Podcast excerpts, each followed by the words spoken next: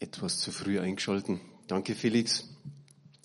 Einen schönen guten Morgen, ihr Lieben. Seid herzlich willkommen hier an diesem ersten frühlingshaften Sonntag. Tut richtig gut, oder? Rauszugehen. Das ganze Wochenende war so schön. Ah, rauszugehen und wieder reinzugehen in den Gottesdienst. Seid da herzlich willkommen an den Bildschirmen, die ihr zu Hause geblieben seid. Ich finde es immer wieder gut, euch zu sehen. Das ist immer noch so ein Stück, wie es eben vor einem Jahr war, dass wir uns in der Gemeinde versammeln. Es ist zwar blöd mit der Maske, richtig blöd auch noch, dass wir nicht mitsingen dürfen. Ah, das reizt vielleicht immer. Die Lobpreisgruppe stimmt uns da so gut ein und wir müssen den Mund halten. Ich hoffe, das wird bald besser, dass wir in Zukunft wieder richtig schön mitsingen können. Was auch gut ist, finde ich, man geht in Gottesdienst und man sieht den anderen. Man sagt einfach, okay, da hinten sitzt er, hat zwar das halbe Gesicht verdeckt, aber ich kenne ihn noch von früher. Und wie schön ist es doch, wenn man dann sagt, nach dem Gottesdienst kann man runtergehen oder rausgehen. Man begleitet den anderen noch zur U-Bahn, quatscht ein paar Worte und weiß wenigstens, dass der andere zum einen noch lebt und dass es dem anderen vielleicht auch noch gut geht was ja für uns auch ganz wichtig ist, dass es uns gut geht. Danke Felix nochmal für, für die Worte, die du am Anfang gesagt hast, gerade wegen Vertrauen. Da kommt was in der Predigt vor. Oder eben auch das letzte Lied, wo wir so von ein bisschen Dunkelheit gesungen haben und irgendwie Zeiten, wo es uns nicht so gut geht. Es wird alles so in der Predigt vorkommen. Die Überschrift heißt Todesnot. Und Todesnot, wenn man hört, und denkt man sich, oh, jetzt wird's dramatisch. Kann vielleicht sein, aber es, es, es wird auf alle Fälle gut. Weil es geht ja um die gute Botschaft. Soll immer gut ausgehen. Ich frage an euch, wer hat schon mal richtig Lebensbedrohung erlebt oder Todesnot, wo er sagt, okay, ich war kurz vorm Ertrinken, Ersticken oder was auch immer. Einfach mal hebt die Hand hoch, wenn ich sehe, okay, ja, nicht allzu viele, aber doch etliche. Also man kann sagen, die Mehrheit hat Gott sei Dank noch nicht Todesnot erlebt, aber es sind einige hier, die zumindest Ahnung haben von Todesnot. Und das ist echt krass. Wenn man denkt an die Flüchtlinge, ich sage mal, wenn einer aus Afrika kommt, kommt er ja nicht unbedingt gleich aus Nordafrika, sondern wandert die ganzen Länder durch, wird irgendwie durchgeschleust um dann irgendwo, irgendwann einmal am Mittelmeer zu landen. Und wenn man am Mittelmeer ist, ist ja der restliche Weg auch noch nicht geschafft. Und was müssen die für Todesnöte ausstehen? meine, wir haben lange hier einen Deutschkurs gehabt für Flüchtlinge und da hat man so einiges gehört und man möchte nicht mit ihnen tauschen. Wenn man an Krieg denkt, ich denke zum Beispiel jetzt an, den, an das ehemalige Jugoslawien, was noch nicht ganz so lange her ist. Vielleicht hat da der ein oder andere was mitgekriegt oder war vielleicht mit dabei. Welche Todesnot musste da ausstehen? Und ich denke, wenn jemand eine Diagnose kriegt vom Arzt, du hast nicht mehr lange zu leben, wie schlimm muss das sein? Und der Paulus, auf dem werden wir dann bald kommen, der hat Todesnöte erlitten. Der hat einiges durchgemacht. Das ist nicht ein armer Kerl, sondern er, er war ein starker Mann, der da überall durchgegangen ist. Ich kann sagen, das Einzige, was ich durchgemacht habe, Colitis ulcerosa, chronische Dickdarmentzündung, sechs Jahre lang, war auch nicht schön, aber ich sage mal, es gibt auch Schlimmeres. So kann ich sagen, ich habe keine Ahnung, wenn, wie es ist, wenn das Gottvertrauen so auf richtigen Prüfstand ist, so wie es eben bei den Flüchtlingen oder eben auch beim Paulus war. Wer hat schon mal was gehört von Open Doors? Ich denke, alle von uns. Im Bibel TV kriegt man einige Berichte mit und da ist es auch so, dass in fernen Landen wirklich Geschwister verfolgt werden und auch um ihr Leben bangen müssen. Und wie schön ist es für uns, wenn wir ihren, ihren Glauben hören, wenn wir hören, was sie durchgemacht haben, festgehalten haben an unserem Herrn und wie auch der Herr sie gerettet hat. Im zweiten Korinther, das ist unsere erste Bibelstelle, Kapitel 1, Vers 8 bis 9, da steht genau das, was ich vorher von Paulus gesagt habe. Er berichtet, denn wir wollen euch, Brüder und Schwestern, nicht verschweigen, die Bedrängnis, die uns in der Provinz Asia widerfahren ist, da wir über die Maßen beschwert waren und über unsere Kraft, so dass wir auch am Leben verzagten. Und wir dachten bei uns selbst, zum Tode verurteilt zu sein. Das geschah aber, damit wir unser Vertrauen nicht auf uns selbst setzten, sondern auf Gott, der die Toten auferweckt. Da sehen wir ganz klar, wie es dem Paulus gegangen ist, in welchen Todesängsten und Nöten er gesteckt hat. Und ich denke, diese Aussage, so wie es hier steht, ist total wichtig, auch für unser Leben. Der Paulus war der, der große Evangelist im ersten Jahrhundert und er kann ehrlich, wie hier an dieser Stelle, einfach berichten, ich war in Todesnöten und ich verzagte sogar, oder wir verzagten, auch seine Mitarbeiter verzagten am Leben. Der Bibelkundige weiß es, ein paar Kapitel später, in Kapitel 11, steht dann drin, was er alles mitgemacht hat. 39 Geiselhiebe, schreibt er. Und es fünfmal hat er durchleben müssen. Dann schreibt er, dass er auch mit den Stöcken noch geschlagen wurde. Und an einer Stelle berichtet er, er wurde sogar gesteinigt. Hat von euch jemand schon mal irgendwie einen Stein an den Kopf bekommen? Schaut jetzt nicht so aus. Ah ja, doch, melden Sie doch zwei. Das ist krass. Wenn, du wenn dir einer einen Stein an den Kopf wirft, vielleicht irgendwie aus Versehen, vielleicht war er auch relativ klein, aber sofort dieser Platzwunde da, vielleicht eine Gehirnerschütterung und du denkst dir, das möchte ich nicht nochmal erleben. Aber Steinigung, wenn erwachsene Männer mit einer Menge an Steinen auf einen losschmeißen, wie muss das sein? Und eigentlich schmeißen sie so lange, bis der Mensch tot ist.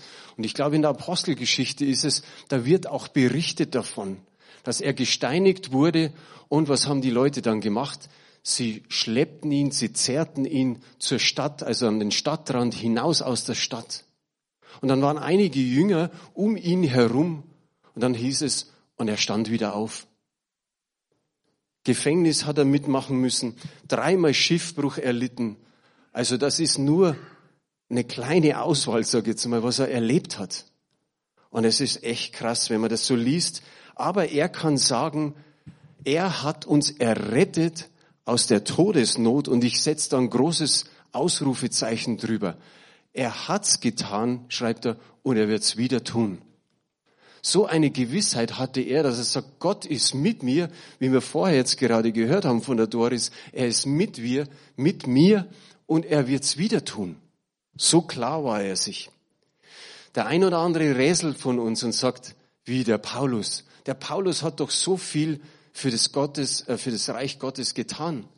Er hat Gemeinden gegründet, er hat sie betreut, er hat Zeichen und Wunder erlebt und dann auf einmal das ganze Programm an Entbehrungen, an Leid und an Todesängsten.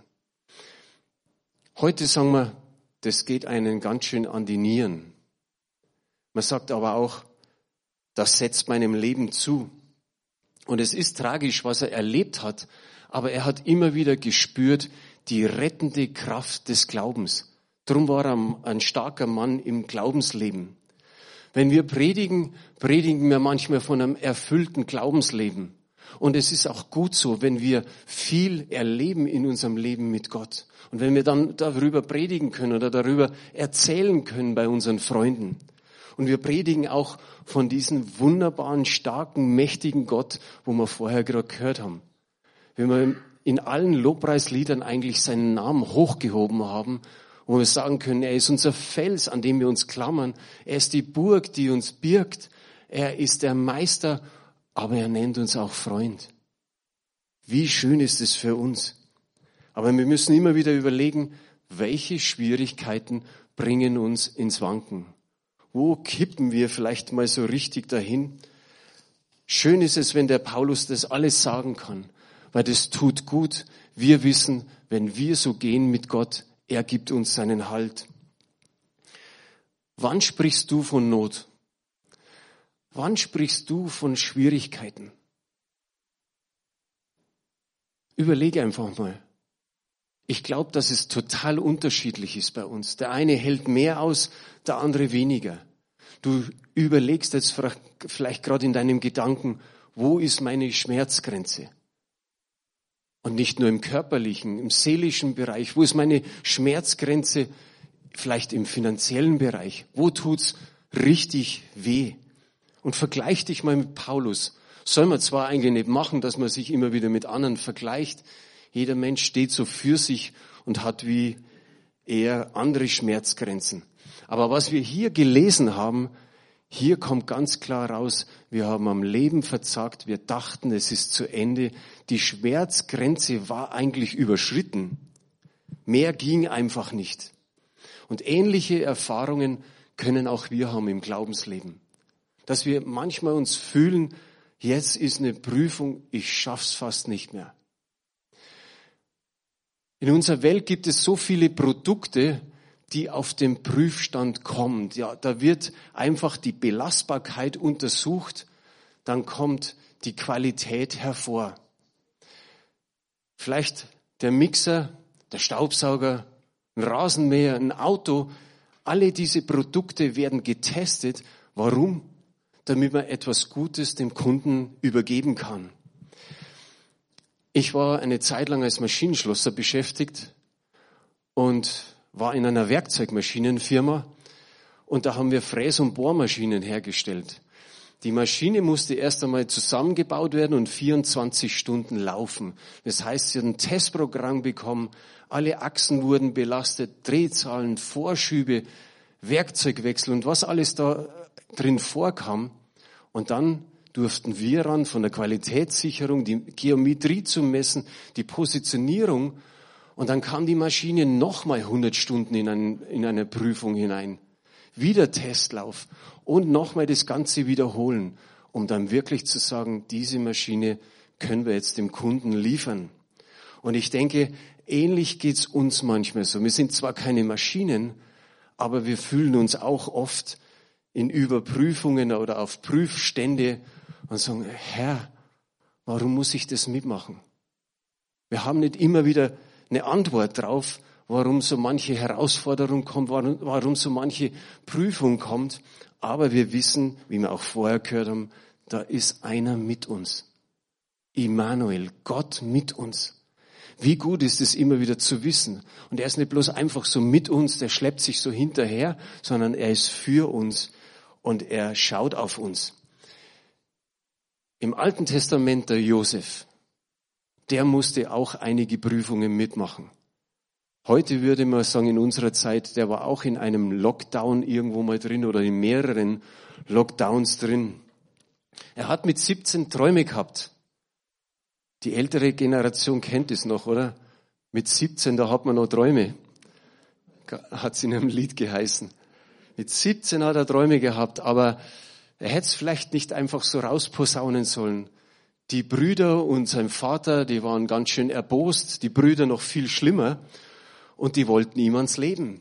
Die haben versucht, ihn zu töten und Gott sei Dank war wenigstens einer da, der gesagt hat, lasst uns ihn da in die Zisterne, in, die, in den tiefen Brunnen werfen, lasst uns ihn verkaufen, aber nicht töten. Und dann war er, sagen wir mal, ist er immerhin wo angekommen, wo es ihm gut ging. Er war ein guter Verwalter bei Potiphar aber dann wollte die Frau von Potiphar mit ihm schlafen und er ist davongerannt. Er hat gesagt, so ein Übel tue ich meinen Gott nicht an. Und sie hat gelogen. So kam er ins Gefängnis, musste einige Jährchen da verbringen drin, hatte die Hoffnung, nachdem er dem Mundschenk einen positiven Traum ausgelegt hat, dass der an ihn denkt, wenn er wieder freikommt. Aber was ist geschehen? Der Mundschenk hat ihn vergessen. Nochmal zwei Jahre länger im Krankenhaus zu bleiben, ist auch kein Honigschlecken. Wer weiß, was er in diesen Jahren alles durchgemacht hat an Todesängsten, ob er nicht nach dem, Krank äh, nach dem Krankenhaus, nach dem, nach dem Gefängnis, ob er dann nicht einfach irgendwie dann an den Galgen gekommen wäre. Aber er hat ich sage mal in Anführungsstrichen Glück gehabt. Er ist sozusagen Bundeskanzler beim Pharao geworden. Aber die Frage an uns ist, wieso hat er diese vielen Jahre so gut überstanden? Warum lief es so gut? Wieso hat er so Gutes, sage ich mal, aus seinem Leben gemacht? Es waren immerhin 13 Jahre, von 17 bis 30. Das sind eigentlich wahrscheinlich die schönsten Jahre. Er hat 13 Jahre erlebt, wir erleben gerade ein paar Monate, wo es uns nicht so gut geht. Was könnte es sein? Ich glaube, dass es einfach war, er war nie verbittert. Wie hätte er schimpfen können über seine Brüder? Wie hätte er sich bei Gott beschweren können? Wie hätte er sich wieder beschweren können, nachdem die Frau von Potiphar das gemacht hat, dass er ins Gefängnis kommt? Wie oft hätte er sich in Anführungsstrichen nur beschweren können? Wir lesen nichts davon. Ich glaube einfach, weil er sich nicht verbittern ließ. Kein Stück Bitterkeit und das totale Vertrauen auf Gott. So wie der Felix heute in, in der, am Anfang gesagt hat, das Vertrauen, das ist so wichtig. Das Vertrauen hatte er. In 13 Jahren hat sich nichts verändert gehabt. Nicht 50 Prozent, sondern er war ein hundertprozentiger. Im ersten Mose steht in Kapitel 45, Vers 5, da gibt es sich den Brüdern zu erkennen und er sagt zu ihnen, aber ihr braucht euch nicht zu fürchten. Macht euch keine Vorwürfe, dass ihr mich hierher verkauft habt, denn Gott wollte es so. Er hat mich vorausgeschickt, um euch zu retten. Wow, wenn wir das so hören, jetzt als wäre er am längeren Hebel gewesen gegenüber seinen Brüdern. Aber er sagt einfach, fürchtet euch nicht. Mensch, Gott wollte es so. 13 Jahre, die er so erlebt hat, Gott wollte es so und dann einfach mal so sagen, er hat mich vorausgeschickt. Naja, man kann, einen, man kann jemand vorausschicken. Ich sag mal mit Pferden, mit Eseln, mit einer guten Truppe. Vielleicht sitzt du schön gemütlich im Wagen und wirst halt vorausgeschickt zu diesem Land oder an den Ort, wo er sein sollte. So ein schönes Vorausschicken war es irgendwie nicht. Aber es war so. Er hatte keinen Groll. Und jetzt einfach mal zu unseren Männern. Heute sitzen viele Männer da. Was hättest du deinen Brüdern gesagt? Überleg mal, in der Position, wo er war, was wäre da aus deinem Mund gekommen? Hättest ihnen zumindest vielleicht einmal die Meinung gesagt, was sie alles mit ihm angestellt haben. Aber die andere Seite eben, an sowas dachte er nicht. Er sagt, Gott wollte es so, er hat mich vorausgeschickt. Josef war treu, und wie Felix sagte, er vertraute ihm auch in Todesnöten. Sowohl der Paulus als auch der Josef. Josef konnte genauso sagen wie der Paulus, das geschah aber. Das Ganze, was da passiert ist, geschah aber, dass ihr errettet werdet dass ich noch mehr Gott vertraue, dass ich das Vertrauen nicht auf mich setze, sondern auf Gott, der errettet. Und so steht's nochmal, ich habe nochmal den zweiten Korinther Kapitel 1 Vers 9, und wir dachten bei uns selbst zum Tode verurteilt zu sein. Das geschah aber, damit wir unser Vertrauen nicht auf uns selbst setzen, sondern auf Gott, der die Toten auferweckt. Jetzt können wir durch die ganze Bibel durchgehen. Wer, wen, wen könnten wir uns noch rausschnappen? Ganz kurz der Elia. Er gewinnt den Kampf gegen die Baalspriester. Wie gut. Alle sind tot. Und er geht siegreich durch diesen Kampf hervor. Gott stellt sich total auf seine Seite. Aber kurz darauf kommt er in Schwermut. Er hört die Drohung von Isabel, die sagt, jetzt geht's dir an Kragen. Jetzt geht's dir genauso wie den Balspriestern. Und er knickt zusammen, er lauft davon. Und auch hier ist es Gott. Er schickt einen Engel, der sagt, steh auf, trink, iss und los geht's, ums kurz zu machen. Auch hier könnte er einfach sagen, das geschah aber, damit ich nicht auf mich vertraue, denn er hat sich selbst aufgegeben, sondern auf Gott vertraue, der mich erneut errettet. Oft wissen wir nicht, wie wir mit Schwierigkeiten umgehen, wie wir daraus hervorgehen, ob wir gestärkt hervorgehen oder gebrochen.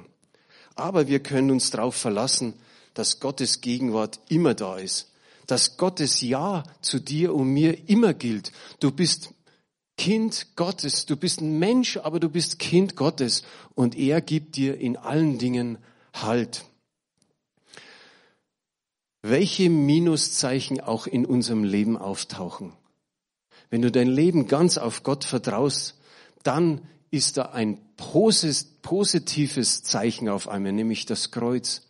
Das Kreuz Jesu Christi. Mit ihm können wir alles bewältigen. Wenn wir das Kreuz Jesu Christi sehen, dann sehen wir alles in einem anderen Licht. Dann erwarten wir kein Ende mit Schrecken, sondern Gott wird dem Schrecken ein Ende setzen. So ist es. Und wenn der Durchblick einfach mal manchmal fehlt in unserer Lebenssituation, dann hilft es immer wieder, doch mal zurückzuschauen, wo Gottes Eingreifen da war in deiner Vergangenheit. Und du kannst wieder sagen, wie der Paulus, er hat eingegriffen und er wird wieder eingreifen. Wie wunderbar ist es. Unser ganzer Fokus soll auf ihn stehen. Er, der uns tröstet, der uns hilft, der uns stärkt, der uns beisteht. Er steht über alle Mächte der Welt und auch über den Tod. Und das stärkt unser Gottvertrauen immer wieder, auch in der Zukunft. Er errettet aus Todesnot. Und es gibt aber auch eine Todesnot, die außer der körperlichen Todesnot ist. Uns insgesamt, jeden Menschen bedroht nämlich der ewige Tod. Der, das ewige Getrenntsein von Gott für immer. Es ist uns allen gesetzt, einmal zu sterben. Und das steht im Hebräer drin. Hebräer Kapitel 9 ab Vers 27. Jeder Mensch muss einmal sterben und kommt danach vor Gottes Gericht. So ist auch Christus ein einziges Mal gestorben, um alle Menschen von ihren Sünden zu erlösen. Wenn er zum zweiten Mal kommen wird, dann nicht, um uns noch einmal von unserer Schuld zu befreien, dann kommt er, um alle, die auf ihn warten, in seine neue Welt aufzunehmen. Die Frage ist immer wieder, bist du frei von Schuld? Bist du erlöst von allen Sünden?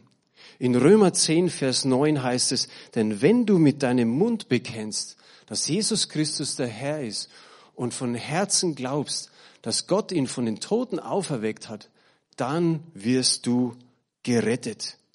Und das muss geschehen. Keiner kommt sonst zum Vater im Himmel. Jeder Gläubige, der das schon getan hat, weiß, wir haben ewiges Leben.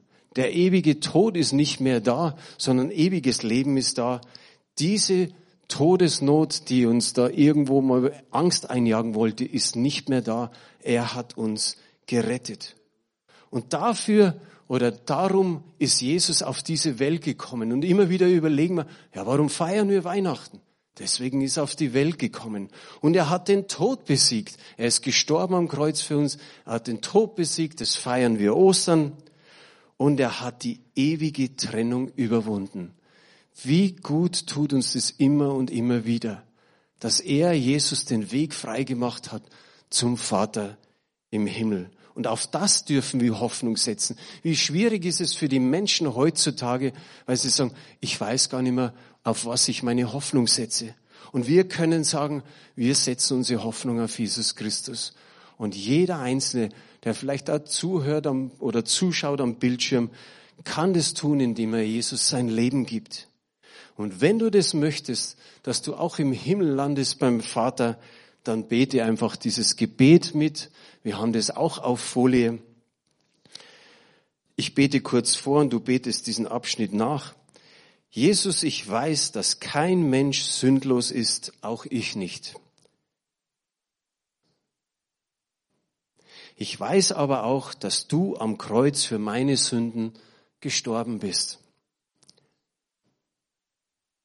damit ich Vergebung erhalte. Sogar ein ewiges Leben wartet auf mich. vergib mir bitte meine Sünden und komm in mein Leben.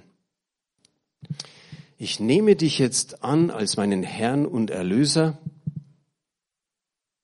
und als den, der mich unendlich liebt und mich durch mein Leben begleitet. Amen. So einfach ist es zumindest der erste Schritt und wer das getan hat, kann gerne zu uns kommen, uns anrufen. Wir machen gerne mit euch die nächsten Schritte. Ich habe in meiner Bibellese die Woche im zweiten Samuel gelesen und dann kam das Danklied von David. Und David sagt Folgendes im zweiten Samuel 22 ab Vers 5 und das passt so richtig dazu, wenn es um Todesnot geht. Es hatten mich umfangen die Wogen des Todes und die Fluten des Verderbens erschreckten mich. Des Totenreichs Bande umfingen mich und des Todes Stricke, äh, Stricke überwältigten mich. Als mir Angst war, rief ich den Herrn an und schrie zu meinem Gott. Da erhörte er meine Stimme von seinem Tempel und mein Schreien kam vor ihn zu seinen Ohren. Wie gut tut es, um das immer wieder zu wissen, Gott hört unser Gebet, Gott hört unser Schreien. Egal wie schwierig die Situation ist, wir können wie Paulus sagen, er hat mich schon errettet und er wird mich wieder erretten und er wird mich auch in Zukunft erretten. Mit Sicherheit wird in, in unserem Leben nichts passieren. Manche werden sagen, okay, dann wird es richtig langweilig. Es wird immer irgendwas sein in unserem Leben. Aber die Gewissheit haben wir, der, der Christus von den Toten auferweckt hat, der wird auch uns auferwecken und uns retten. Und das ist unsere ganze Hoffnung, auf die wir jetzt und auch in der Zukunft setzen. Und wenn du da einen Amen drauf hast, darf das ruhig sagen. Beni, ist es möglich, dass du ans Keyboard kurz sitzt? Vielleicht einfach mal so ein bisschen spielst. Ich denke, der Paulus hat, und ich finde es so wunderbar, dass er so, sag mal, den Korinthern so ehrlich einfach gesagt hat, es war eigentlich für uns beschlossen, es ist aus mit uns. Ich kann nimmer, wir konnten nimmer, wir verzagten am Leben. Und ich denke einfach,